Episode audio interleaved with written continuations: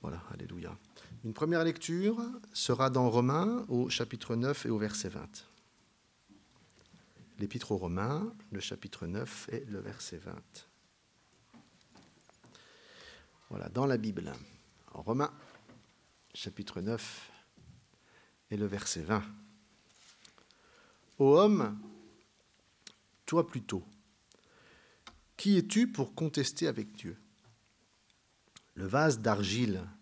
Dira-t-il à celui qui l'a formé, Pourquoi m'as-tu fait ainsi? Le potier n'est-il pas maître de l'argile? Pour faire avec la même masse un vase d'honneur, un vase d'un usage vil.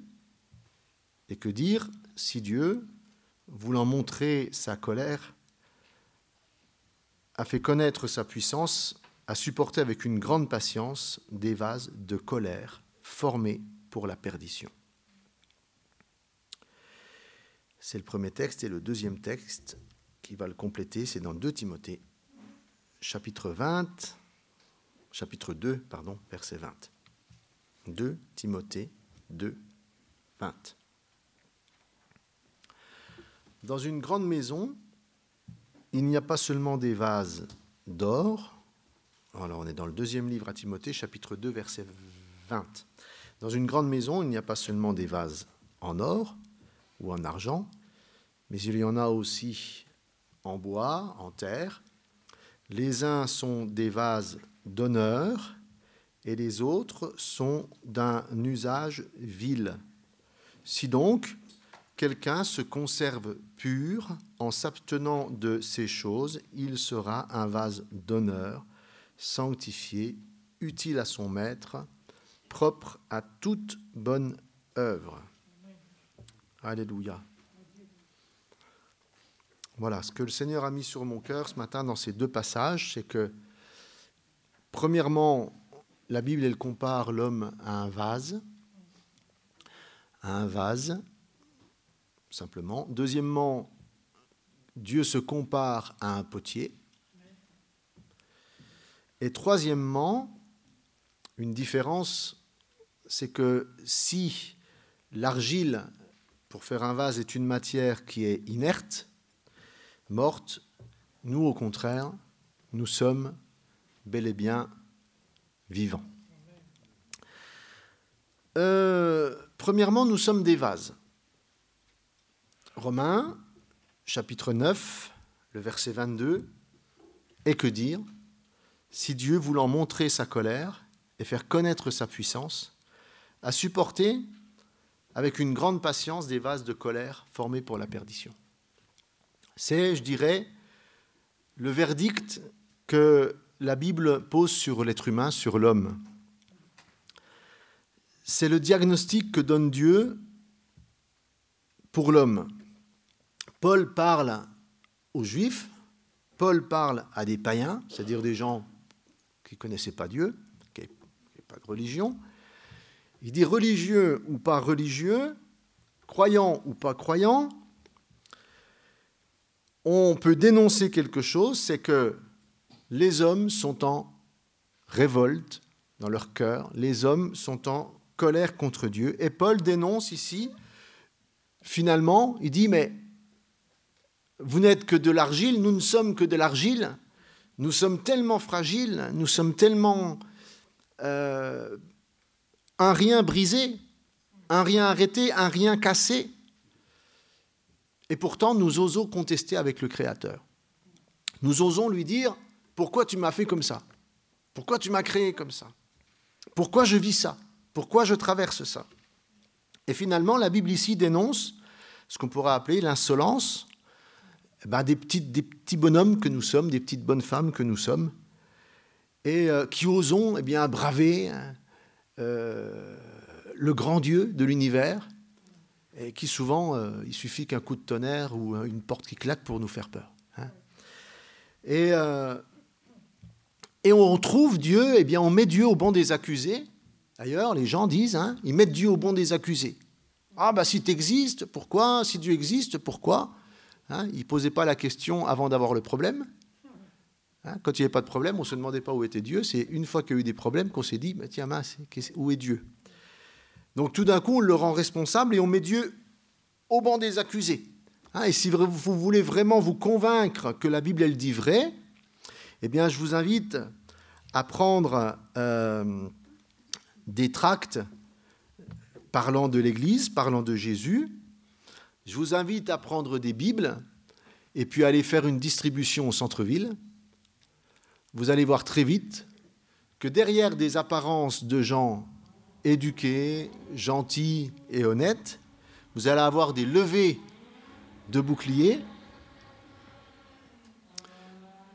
des levées de boucliers, des levées de poings, et que vous allez découvrir là que dans les cœurs, comme des vases, hein, les vies sont là, elles ont leurs apparences, elles ont euh, leurs habits, elles ont euh, leur métier, elles ont leurs occupations, et puis quand vous allez leur parler de Jésus, leur parler de Dieu, leur parler de son amour, eh bien si vous tombez sur des païens, vous allez vous rendre compte qu'à l'intérieur, il y a plein de colère par rapport à Dieu, il y a plein de sentiments d'injustice, qu'on le rend responsable de tout, qu'on lui en veut. Et si vous tombez sur des croyants, sur des religieux, vous allez vous apercevoir que finalement, ils sont en surface seulement en paix avec Dieu, mais qu'en réalité, au fond d'eux, il y a bien des résistances, il y a bien des réticences par rapport à Dieu. L'homme en général est en, rébellion avec Dieu. C'est peut-être notre cas ce matin. Mais j'espère que non. Alléluia. Et j'espère que nous avons accepté eh bien, de faire la paix avec le Seigneur. Parce qu'il est dit ici que les êtres humains sont des vases de colère et que, eh bien, dans cet état-là, ils sont prêts, ils sont en attente pour ce que la Bible appelle l'enfer, la perdition éternelle. Parce que seuls ceux qui ont fait la paix avec Jésus, seuls ceux qui ont voulu faire la paix avec le Seigneur, pourront avoir le salut de leur âme, être sauvés. Alléluia. Vous savez, Jésus, lui, il est venu pour qu'on fasse la paix avec Dieu. Il, est, il a été crucifié sur la terre, il a versé son sang à la croix pour que eh bien, nous puissions être pardonnés de tous nos péchés, nous puissions être sauvés et que nous soyons rachetés de, de notre perdition, de, que nos, cœurs puissent être changés, que les colères qui sont en nous, que les amertumes qui sont en nous puissent être changées. Jésus, il est là pour que nous puissions retrouver une vie nouvelle. Et si nous avons accepté la paix que le Seigneur nous proposait, alors nous avons accepté, Amen, de lui donner nos vies. Hein, une des premières prières que j'ai faites avant que je connaisse Jésus, Dieu, on m'a dit, est-ce que tu veux donner ta vie à Dieu? Et j'ai dit, bah écoute, moi je ne sais pas quoi faire de ma vie. Ma vie c'est un vase, je ne sais pas quoi en faire. Je ne sais pas comment me débrouiller avec ma vie, mais si Dieu il existe et s'il a quelque chose pour ma vie, je veux bien lui donner ma vie. Et c'est comme ça que Dieu a pris ma vie en main, et c'est comme ça qu'il peut prendre ta vie en main à toi ce matin, qui que tu sois. Si tu veux donner ta vie à Jésus, tu peux dire Seigneur, je te donne ma vie je te donne ma vie. Alléluia. Et le Seigneur, eh bien, c'est vrai, prend nos vies en main et les transforme. Vous savez, quand nous donnons nos vies au Seigneur, il ne faut pas croire qu'on lui fait un cadeau. On ne fait pas un cadeau à Dieu quand on lui donne notre vie. Bien souvent, pourquoi? Bah, Parce que bien souvent, nous donnons notre vie au Seigneur, pas parce qu'on ne sait pas quoi en faire, parce que notre vie, elle est cassée, parce qu'elle est coincée, parce qu'on est embêté, parce qu'elle est abîmée, alors eh bien, on donne notre vie au Seigneur en disant, bien Seigneur, si tu peux faire quelque chose pour moi. Alléluia. Mais, mais Dieu, dans son amour, comme c'est un potier, il se compare à un potier, il dit, mais moi, ta vie, eh bien, je la prends et je vais faire quelque chose avec. Et il faut le réaliser, ça, frères et sœurs. Il faut réaliser que nous avons donné nos vies au Seigneur, que tu as donné ta vie un jour au Seigneur. Et que le Seigneur, lui, il nous prend, il nous prend au mot, il dit, mais je, je, je prends ta vie. Donc, est-ce que nous contestons encore avec le Créateur? Et je crois que parmi nous, dans l'Église, beaucoup de frères et sœurs contestent avec Dieu, passent leur temps à contester. Mais si nous avons donné nos vies au Seigneur et que nous contestons encore, il faut s'examiner ce matin et, demander pardon au Seigneur. pour les contestations qui sont encore dans nos vies. Ma souffrance, premièrement, ma souffrance, ce que je traverse en ce moment, quand j'ai donné ma vie à Jésus, ce que je vis en ce moment, est-ce que ce n'est pas finalement les conséquences de mes péchés, les conséquences d'une vie que j'ai eue sans Dieu? J'ai peut-être passé 10 ans, 15 ans, 20 ans, 30 ans à vivre dans le péché, à vivre n'importe comment, j'ai fait mes choix. Et un jour, je viens à Jésus, je lui dis, voilà ma vie, je te la donne. Mais je conteste avec toi. Je veux que tu fasses autrement, je veux que tu changes ça, je veux que tu enlèves ça, je veux que tu répares ça. Pourquoi tu ne le fais pas? Pourquoi tu ne me libères pas? Pourquoi tu ne me changes pas? J'exige, j'ordonne, je réclame, je conteste. Mais nous ne sommes pas là pour contester avec le Créateur. Encore moins quand nous avons fait la paix avec lui. Encore moins quand de nos bouches nous disons Seigneur, merci pour ton salut, pour ton amour que tu m'as donné. Pourtant, tant de chrétiens contestent avec Dieu. Et tant de vies chrétiennes deviennent lourdes, deviennent tristes, deviennent des chemins de croix, deviennent des vrais calvaires. On en perd la foi, on en perd nos convictions, on propage le doute partout. Parce qu'on conteste avec Dieu et il ne nous obéit pas. Mais parce qu'on n'a pas à contester avec Dieu. Et je t'invite à la repentance ce matin si tu contestes avec Dieu. La position de contester avec le Créateur Non. La repentance, qu'est-ce que c'est? C'est reconnaître mes fautes. C'est reconnaître, donner ma vie au Seigneur. C'est lui dire, Seigneur, je te fais confiance pour tout. Je t'ai donné le guidon de ma vie, le volant de ma vie, les directions de ma vie. Ce n'est plus ma vie, c'est ta vie, Seigneur. Et je ne conteste plus avec toi. Et là, eh bien, la vie chrétienne peut retrouver la paix, peut retrouver la sérénité Y a-t-il parmi nous ce matin des frères et sœurs qui contestent avec le Créateur? Eh bien, nous devons passer de, ceux qui contestent à des gens qui, qui font confiance et qui s'abandonnent. Alléluia. Ensuite, eh bien, Dieu est un potier. Dieu est un potier. Amen. Vous savez, Dieu, c'est le spécialiste pour réparer des cœurs brisés, c'est le spécialiste pour réparer des vies brisées, c'est le spécialiste pour réparer des relations brisées. Alléluia. C'est un Dieu qui veut réparer nos vies. Amen. Je ne sais pas, peut-être peut-être tu es peut-être tout cassé ce matin. Peut-être tu es tout cassé, peut-être dans ton, cœur, dans ta vie, tu es peut-être tout abîmé, tout cassé. Je voudrais vraiment te dire que Jésus est celui qui peut te réparer. C'est pour ça qu'il dit, je suis un divin potier. Je vais plonger mes mains dans ta vie, je vais plonger mes mains dans ton cœur, et puis je vais refaire enlever ce qui te fait mal et, changer ta vie. Alléluia. Nous lui avons apporté nos vies, notre argile en quelque sorte, hein mais nous lui avons porté notre argile avec nos défauts.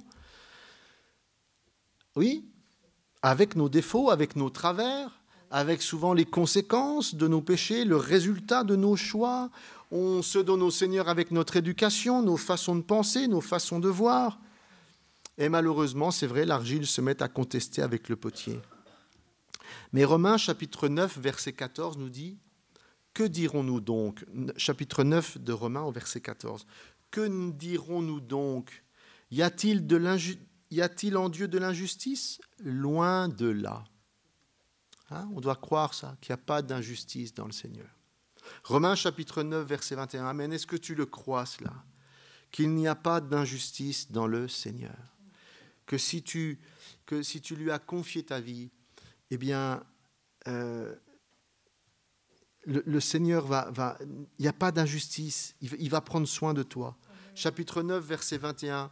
Le potier n'est-il pas maître de l'argile pour me faire avec la même euh, masse un vase d'honneur et un vase d'un usage vil?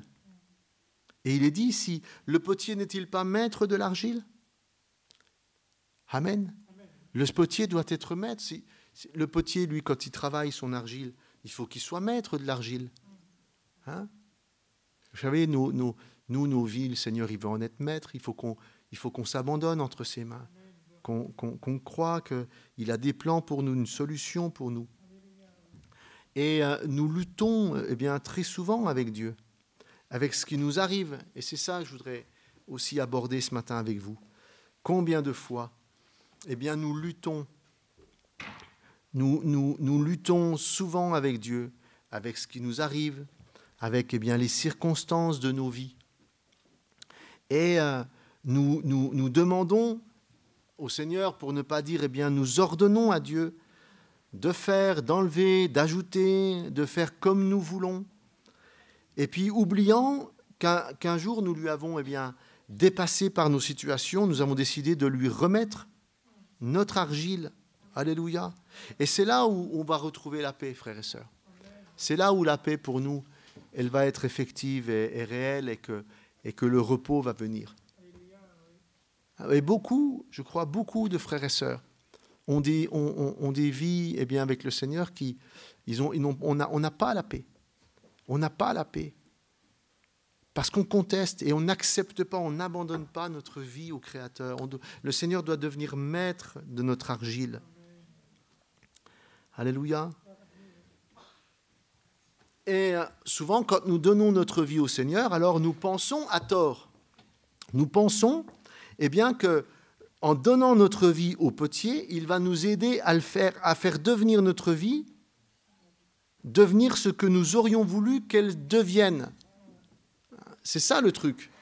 C'est que nous donnons notre vie à Dieu et nous pensons que Dieu va nous aider à faire devenir notre vie comme nous, voulons qu'elle soit. Il faut, c'est pas ça donner sa vie à Dieu. Donner sa vie à Dieu, c'est pas ça. Je dois abandonner toute chose. Attention, sinon je vais passer, je vais passer, eh bien, euh, sans arrêt dans la contestation. Et je dois passer de la contestation à la coopération.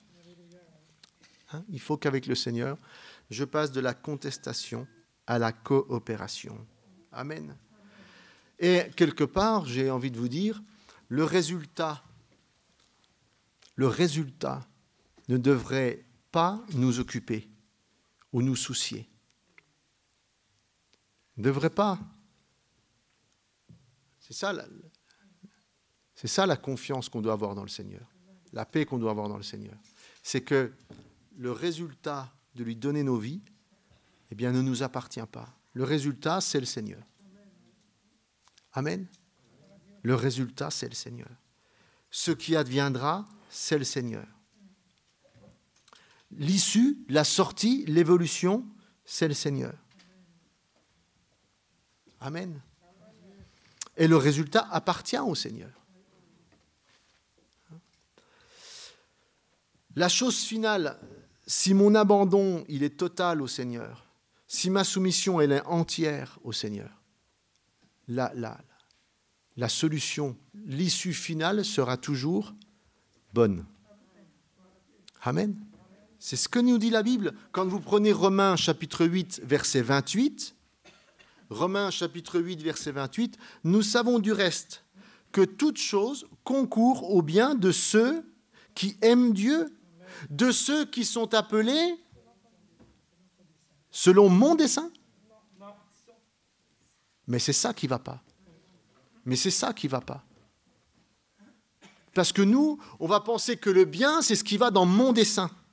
Mais ce n'est pas ça. Toute chose concourt au bien de ceux qui aiment Dieu. Important, hein? De ceux qui sont appelés selon ses desseins ou son dessein. Alléluia.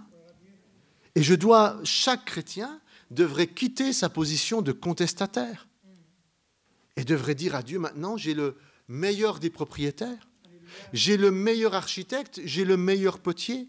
Il n'y a pas d'injustice en lui. Tout ce qu'il fait est parfait. Je lui abandonne ma vie. Le résultat ne me soucie guère. Le résultat, il est dit ici, le résultat sera bon. Toute chose concourt au bien de ceux qui aiment Dieu. C'est la seule garantie que Dieu me dit. Dieu me dit, ne casse pas la tête, ce sera bien. Amen. Te casse pas la tête, ce sera bien.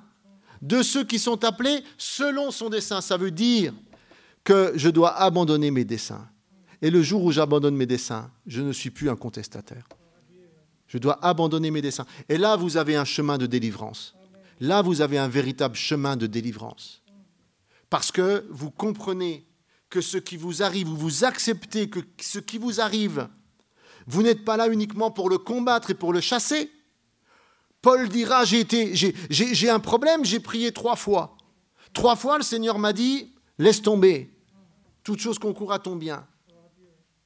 Donc je n'ai pas passé le restant de ma vie à lutter contre ce problème.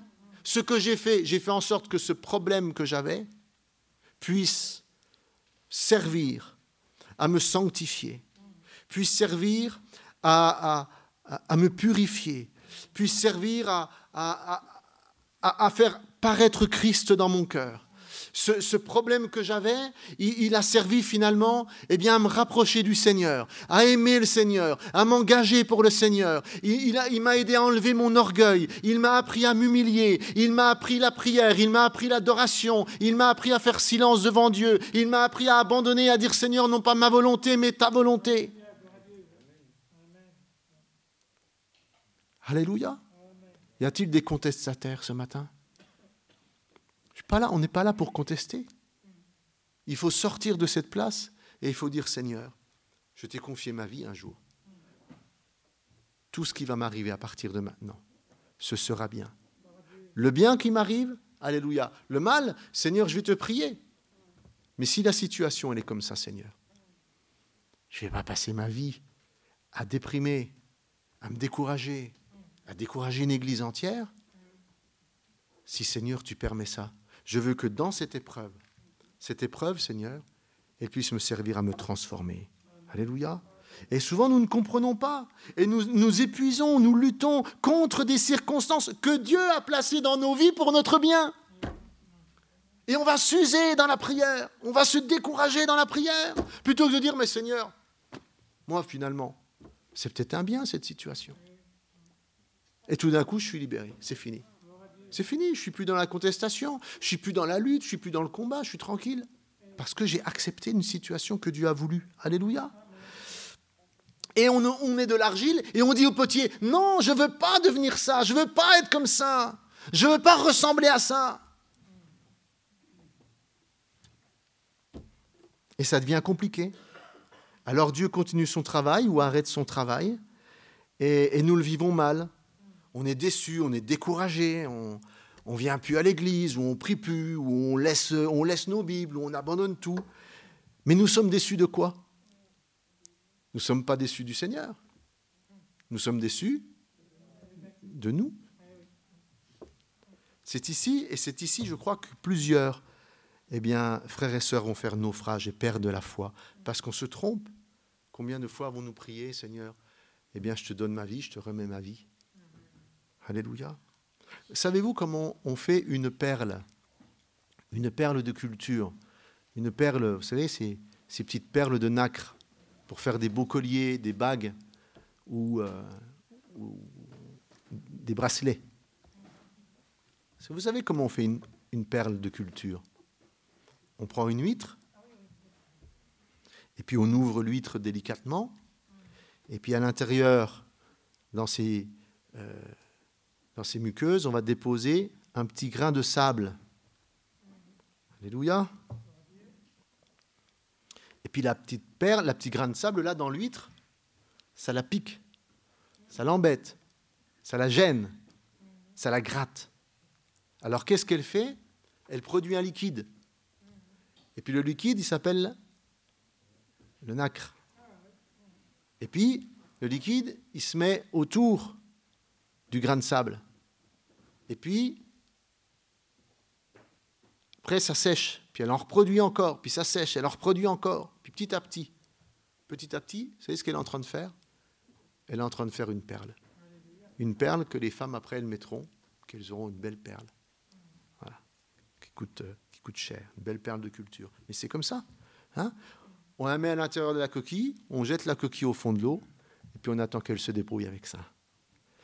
La perle, et un, tout petit grain de sable qui gêne l'huître hein, à l'intérieur de sa coquille pour se protéger, donc elle fabrique ce liquide. Vous savez, une huître qui n'a pas de grain de sable,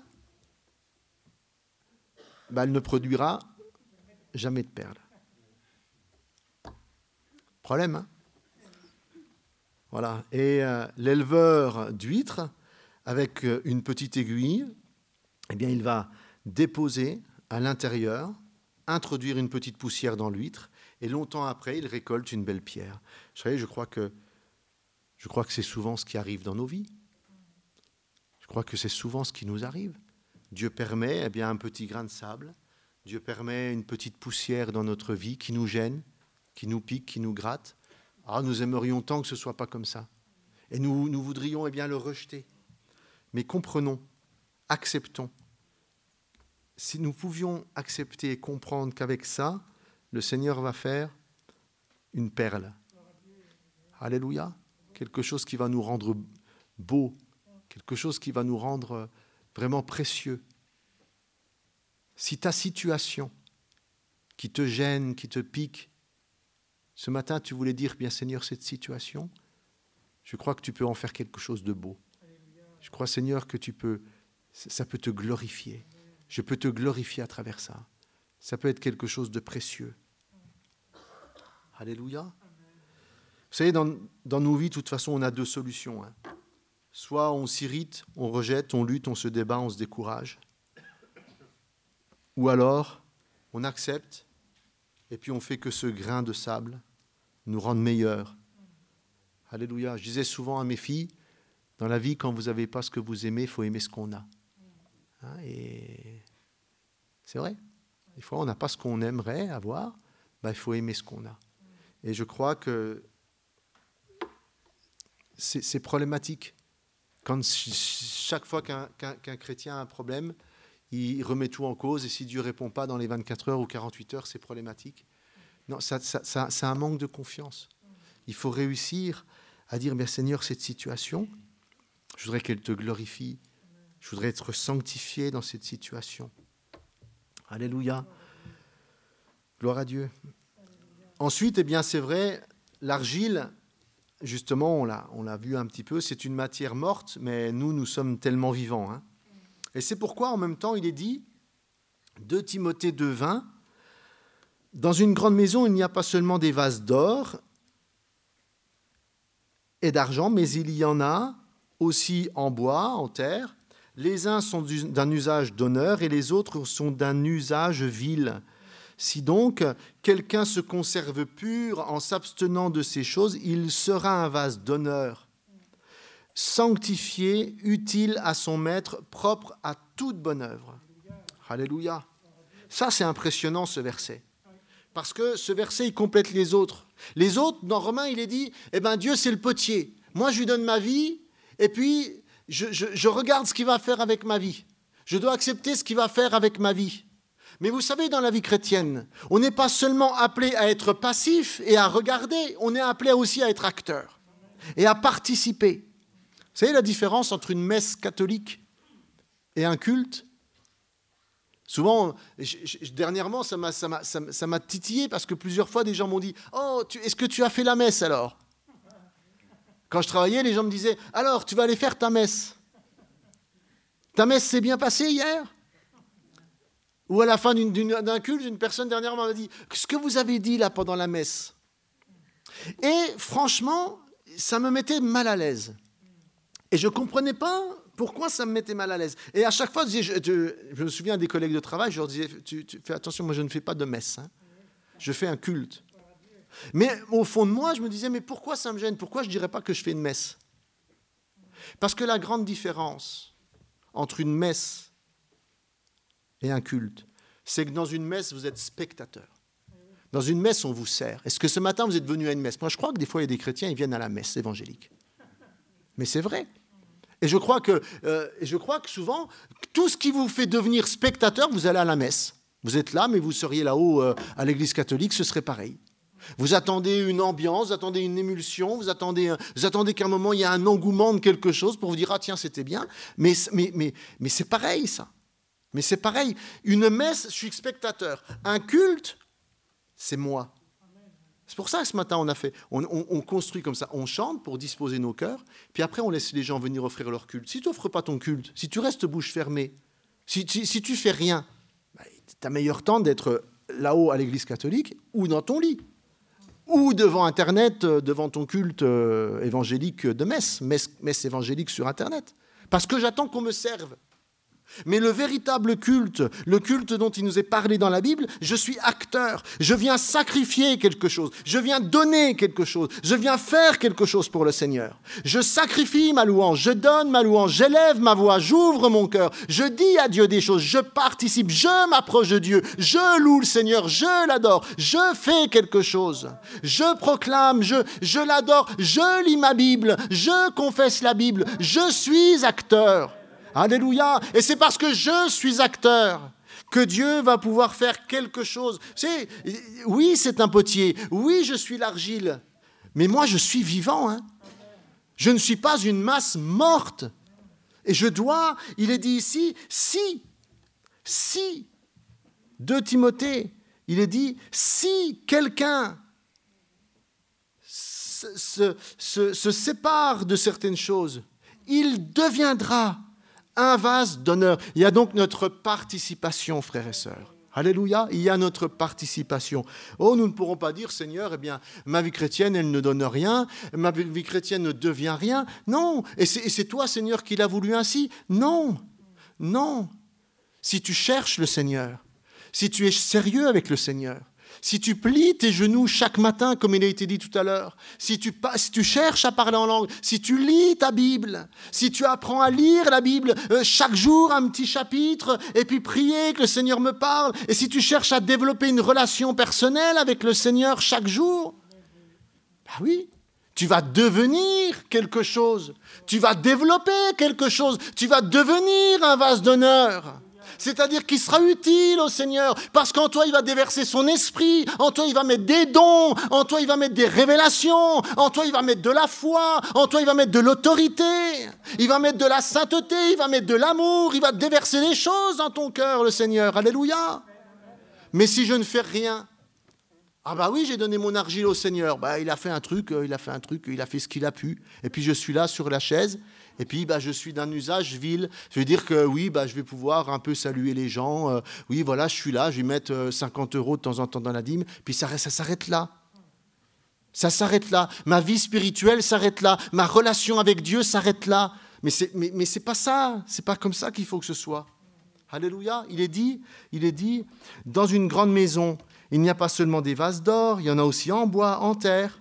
Ah, c'est qui qui choisit? Les uns sont une vase d'honneur, les autres d'un usage vil.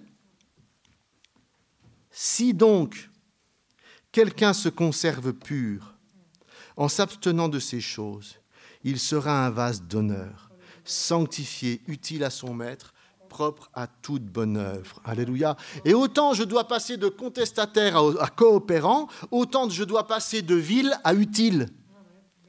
Alléluia. Tant de chrétiens ne sont utiles qu'à eux-mêmes ne comprennent pas la valeur de l'Église, la valeur de la grande maison qu'est l'Église, le travail qu'il y a à faire dans l'Église, que d'être un vase d'honneur utile.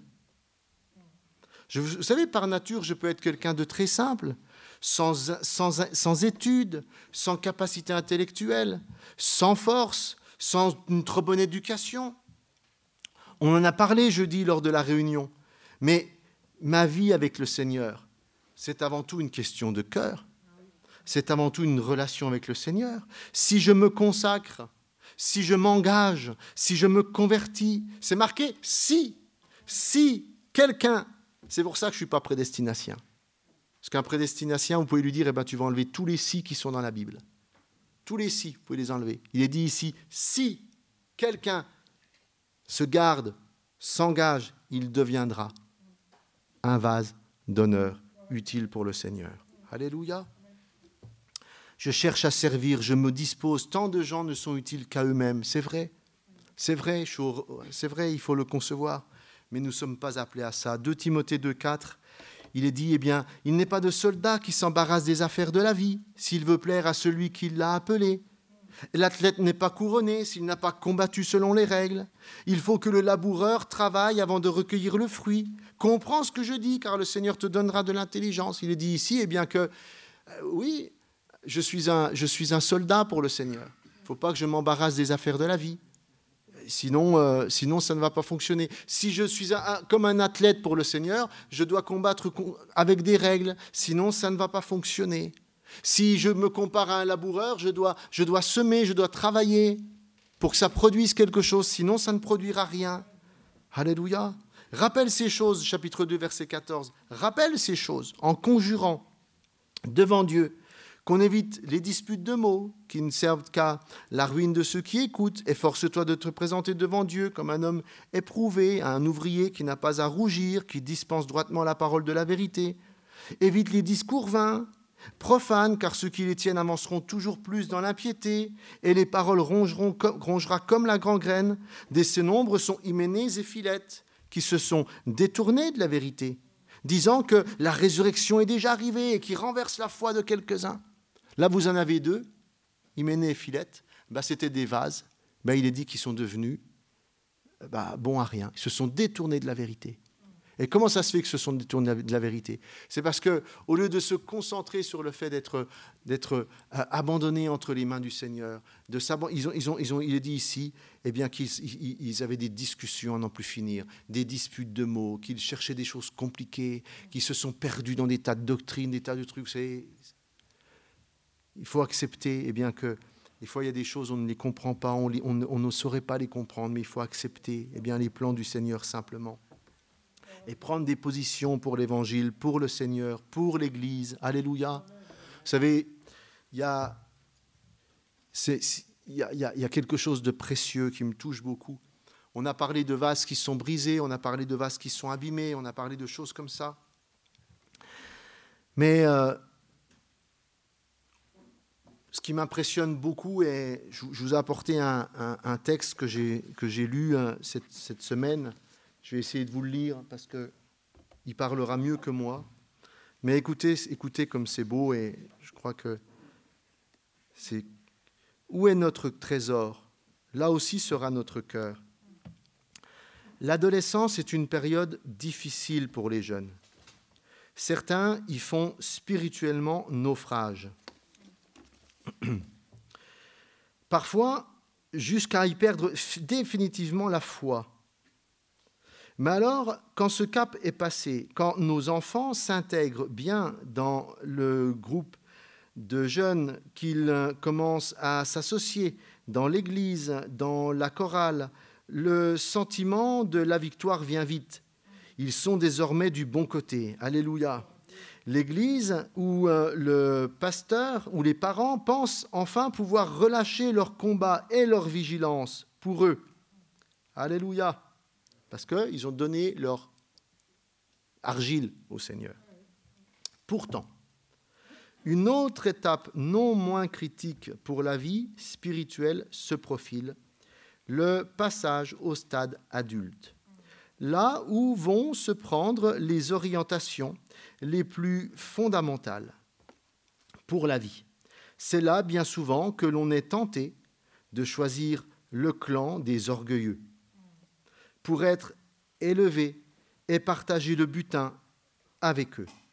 On optera alors facilement pour ce qui rapporte le plus, sans se demander si cela demeure compatible avec la foi, l'engagement spirituel que l'on a appelé de ses voeux, avec la justice, la vérité, la fidélité, ou encore avec la vie de l'Église ou la vie de famille, telle que la parole de Dieu les décrit.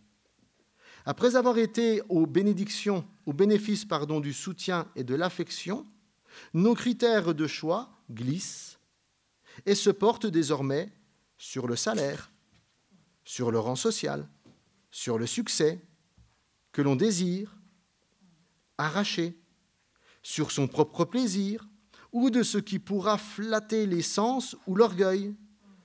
Face au reproche de ne pas être fidèle dans l'Église, on répondra alors bah, Qu'est-ce que vous voulez, frère? Maintenant, avec le métier que j'ai, il me devient impossible euh, d'assumer une, vie d'Église telle que vous l'entendez.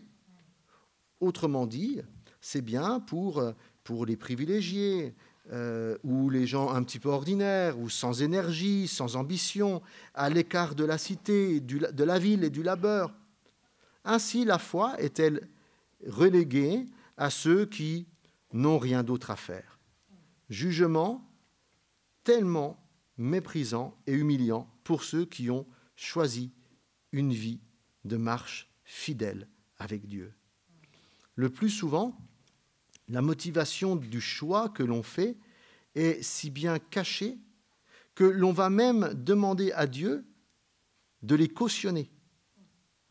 Quand que de parents, même eh de familles chrétiennes, prient sans se l'avouer pour que leurs euh, enfants aient avant tout la réussite scolaire, la réussite matérielle, et si par ailleurs la vie spirituelle et morale de leur enfant devient misérable, ce ne sera au fond euh, pas si grave, il reste encore tellement de gloire des hommes abroutés.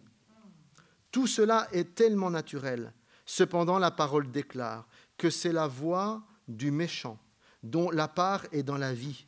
Une telle motivation ne répond pas à la volonté de Dieu pour l'homme.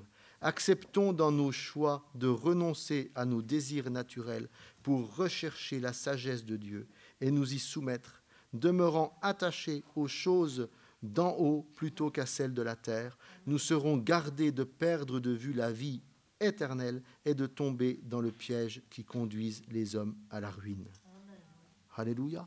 Il est beau ce texte. Hein j'ai trouvé ce texte magnifique parce que hein, parle eh bien de, ce qui, à mon sens, a tellement de valeur, de ce que je trouve si beau et si impressionnant. C'est, c'est ces jeunes dans l'Église, ces adolescents, ces jeunes hommes, ces jeunes femmes, ces jeunes filles, ces jeunes garçons, qui, euh, aux yeux de la société, pourraient aspirer à des postes, pourraient aspirer à briller, pourraient aspirer à avoir des salaires et une reconnaissance sociale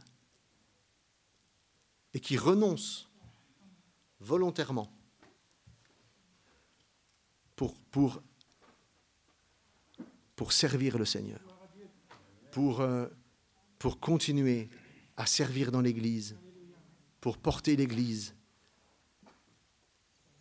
pour être engagé dans l'Église. Alléluia. Alors que le monde leur tend les bras. Ils ont donné leur vie et ils se consacrent pas parce qu'ils sont paumés, parce que le monde les appelle. Il y en a parmi nous, il pourrait avoir des situations financières, des postes, un avenir, une reconnaissance sociale fabuleuse dans ce monde. Et dans le secret de leur cœur, ils ont renoncé, ils se sont placés devant Dieu et ils ont dit, Seigneur, je suis de l'argile, tu es le potier. Je veux être ce que tu veux de moi. Alléluia. C'est tellement précieux.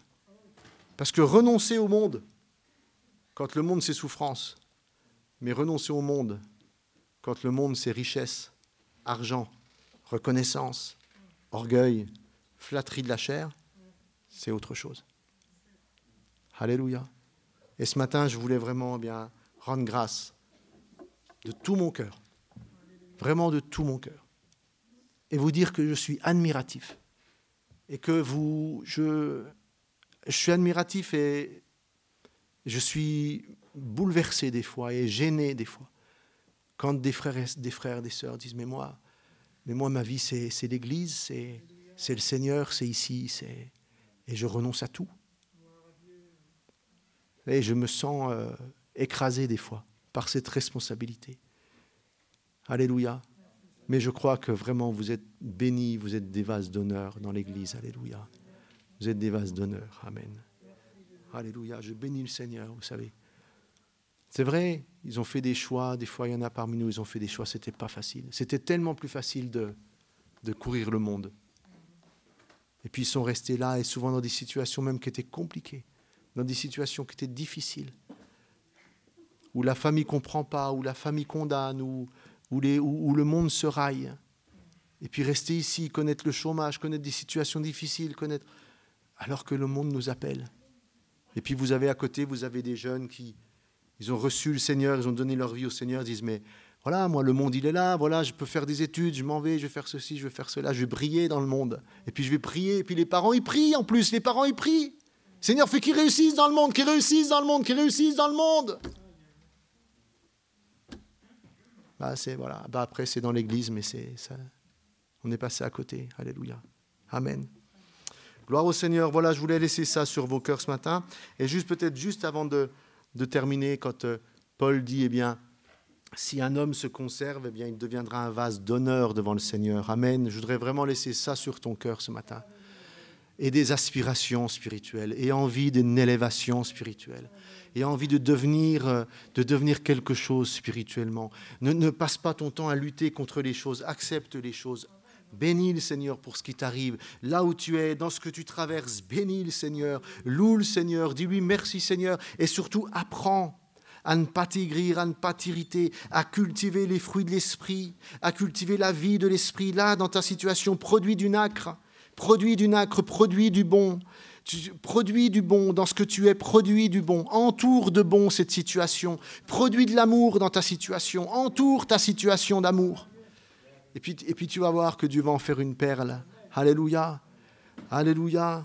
Oh, euh, Paul, avant de terminer, dira, eh bien, ces deux versets, euh, ces deux versets, il dira eh bien, que il appelle des frères, il dit Fais-les venir avec moi, fais, venir avec moi Marc, fais venir avec moi Luc, parce qu'ils me sont utiles pour le ministère. Alléluia. À deux reprises, il va parler eh bien, de ce mot d'être utile à Dieu. Alléluia. Gloire au Seigneur. Que nous puissions eh bien, bénir le Seigneur ce matin. Amen. Seigneur, je te rends grâce parce que ta parole, Seigneur, elle est et les, vérités. Et Seigneur, combien de fois nous sommes en contestation avec toi Combien de fois, Seigneur, nous contestons avec le potier, Seigneur? Combien de fois nous devenons, Seigneur, eh bien, vils dans nos démarches parce que euh, nous ne voulons pas nous consacrer à toi? Alléluia, Seigneur, eh bien, nous ne voulons plus contester ce matin.